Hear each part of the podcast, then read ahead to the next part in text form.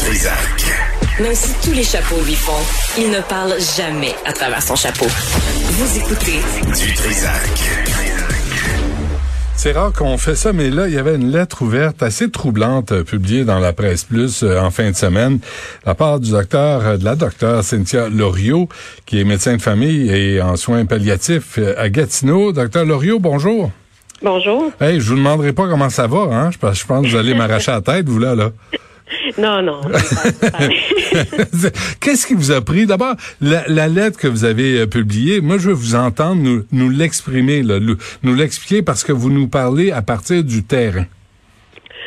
Oui, ben en fait, euh, c'est ça. Euh, comme j'ai déjà dit, j'écris relativement souvent là, et habituellement, je je le présente surtout dans mon réseau privé là. Et puis là, ce texte-là en particulier, euh, j'ai eu une réponse notamment de mes collègues là, en première ligne, mes collègues professionnels de la santé, qui euh, étaient comme quasiment unanimes là, en disant euh, écoute, ça, ça nous parle, tu mets des mots sur comment on se sent, faudrait j'aimerais ça, tu sais, pouvoir envoyer ce message-là, il faut que tu publies ça, c'est ça nous c'est vraiment ça. Mm-hmm. donc c'est comme ça que, que j'ai dit bon ben écoutez, si vous voulez, parfait, on va l'envoyer à la presse, là, tu sais.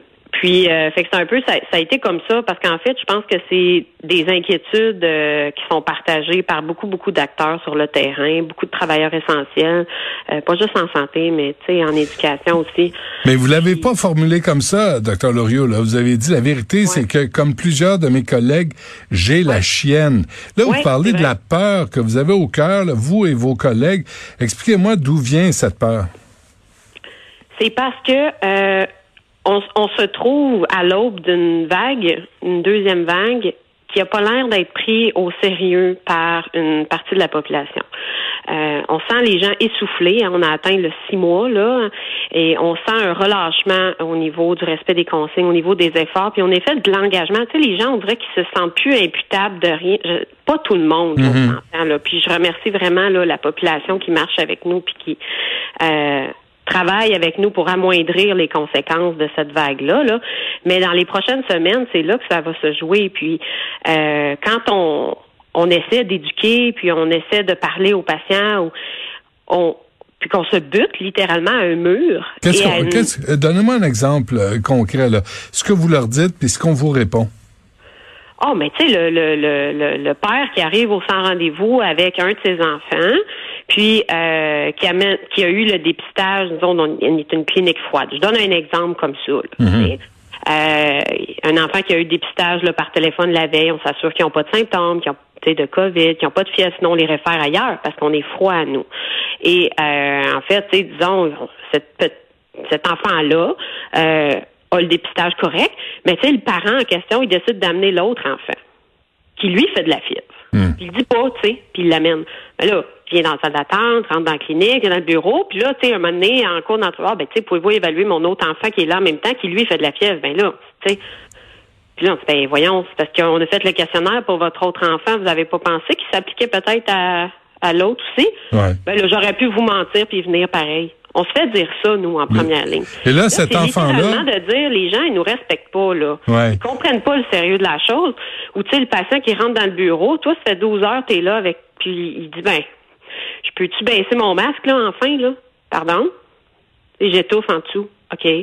Ben, je m'excuse, là, mais à un moment donné, il va falloir qu'on travaille ensemble, parce que je pense pas qu'on demande la lune, là. Hmm. On demande aux gens de, de, de, nous aider à les aider, ni plus ni moins, là. Hmm. Mais, mais l'enfant dont vous parliez, docteur Loriot, là, c'est un enfant qui a la fièvre, qui peut contaminer tout le monde dans la clinique. Potentiellement. On ne sait pas ce qu'il y a. C'est juste qu'il y a des directives, puis il y a des protocoles qui sont là justement pour être prudents, pour essayer de limiter les dégâts. Puis quand nous, on se rend compte qu'il y a une partie, pas tout le monde, mais il y a une partie de la population qui font fi de ces consignes-là, puis qui littéralement, ça les dérange pas, là. Ben, nous, c'est ça qui fait peur. Moi, c'est ça qui me fait peur. Je me dis, mais pourquoi est-ce qu'on est, depuis quand est-ce que c'est devenu acceptable de de pas essayer de prendre soin les uns des autres, tu sais. Ouais. Euh, vous, vous, écrivez, j'ai peur de notre humanité fragile qui nous pousse à douter et nier, faute d'être équipés pour gérer nos craintes, nos incertitudes, nos cauchemars. Je crains cette humanité qui fabule depuis la nuit des temps, faute de savoir comment trouver les bonnes réponses. Est-ce qu'il y a des gens qui refusent de s'informer, qui refusent de croire? Il y a des gens, euh, j'ai eu en fait, là, j'ai eu plusieurs commentaires, là, j'ai eu des messages privés, là, euh, des gens qui Je pense qu'il y a vraiment, comme je l'ai littéralement un fossé entre euh, ce que les, les acteurs sur le terrain, les, les professionnels de la santé, ce que nous on vit et ce que les gens, une certaine partie de la population croient. Il y a, il y a comme, à un moment donné, on a beau essayer, on dirait que ça clash, là on n'est pas capable de les rejoindre. Il y a, il y a une, je, comprends pas ce, je comprends pas quand est-ce que cette ligne-là est arrivée ou est-ce que euh, ces gens-là se sont mis à remettre en doute ce qu'on dit, à ne pas croire les experts, à ne pas euh, se soucier. Tu sais, je veux dire, on demande pas aux gens de, de faire une dissertation. Là, on leur demande de mettre un masque puis laver leurs mains, puis de travailler avec nous pour essayer de sauver du monde. Là. Mais mais là là c'est quoi là? C'est la la désinformation c'est les c'est les les choix les radio X de ce monde qui diffusent euh, des des complotistes ben je sais pas ça vient de où en là je vais vous dire j'aimerais ça comprendre parce que c'est un peu ça je dis aussi je, on sait plus comment aborder la chose pour vous aider à comprendre puis à marcher un peu dans nos souliers tu sais parce que euh, je je sais pas comment ça s'est monté ce mouvement là là euh, tu sais de, de complot et tout ça, là, je sais pas. Mais il va, je pense qu'on a tous une responsabilité comme citoyens, comme humains, là, de, de faire attention à ce qu'on fait, c'est de considérer les conséquences de nos actions. Et c'est comme nos parents nous disaient quand on était petits, là ta liberté s'arrête là où celle de l'autre commence. Mm-hmm. Ça, c'est un principe de vie. Là. Mm. Ben, je m'excuse, mais les gens ils prônent là, c'est mon, ma liberté de ne pas porter de masque pour dire quelque chose. Mais je m'excuse, mais la madame de 80 ans qui est vulnérable, qui qui est en guillemets pris des poumons là, comme les patients disent là, elle, là, sa liberté, c'est de vivre, OK? Puis elle n'a mm. pas besoin d'être cloîtrée chez elle puis d'avoir peur. Fait que ça, depuis quand la liberté de ne pas porter un masque, je comprends pas comment dans la tête de quelqu'un ça peut passer par-dessus la liberté d'être en santé de quelqu'un puis de vivre. Parce que les gens ils disent mais là, sont où les morts? Je vais vous le dire, moi ils sont pas encore là. OK, il y en a eu beaucoup au printemps, c'est les gens vulnérables. Là, c'est de la transmission communautaire.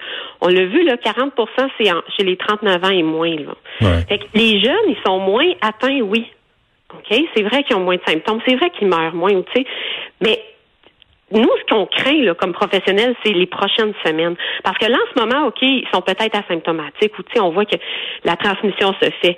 Mais amener ça, le pic de ça, potentiellement infecter des gens vraiment vulnérables ou des personnes âgées dans leur réseau, jumelé à une période grippale là, qui s'en vient comme à toutes les années, hmm.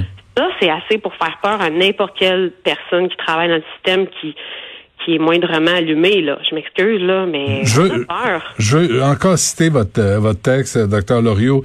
Vous écrivez quand mes collègues les plus brillants, les plus dévoués, les plus posés et habituellement rassurants me disent qu'ils ont plus peur qu'au printemps, qu'on n'a rien vu encore, que c'est vraiment difficile à l'hôpital, là, j'ai vraiment peur. Puis j'ai devant moi la liste, une liste euh, pas exhaustive, là, mais euh, éclosion de la COVID-19 à l'hôpital de Grenby, cinq membres du personnel, centre hospitalier régional du Grand Portage à Rivière-du-Loup, éclosion aussi. Santé publique, capitale nationale confirme deux éclosions à l'hôpital du Saint-Sacrement et aussi à l'université, euh, l'Institut universitaire de cardiologie et de pneumologie euh, de Québec, aux prises avec sept cas de COVID-19.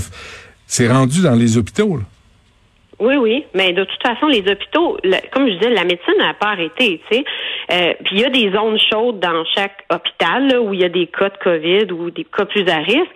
Et moi, ce que les gens ont l'air de, de, de, de, réaliser, là, c'est qu'il n'y a personne qui est à l'abri de faire une appendicite demain matin puis de se faire opérer puis hospitaliser là ou il euh, y a personne qui, qui, qui arrête de faire des bébés ou qui va arrêter d'accoucher ou d'avoir besoin d'une césarienne là la vie n'arrête pas la médecine n'arrête pas puis les soins n'arrêtent pas sauf que si on fait pas attention pour se tenir puis essayer de minimiser un peu l'impact de la COVID, là, ben nos hôpitaux vont avoir plus de cas nécessairement, puis on va se ramasser exposé à ça. Là. Hmm. Donc, les oui, les gens j'ai des collègues qui s'inquiètent des, des soins habituels. Est-ce les, les retards qu'il y a eu, on recommence là, les mammographies de dépistage, là, je veux dire, les, mes collègues s'inquiètent, ils sont inquiets, ils se disent, ben on, est, on a déjà de la misère à tenir ce qu'on a.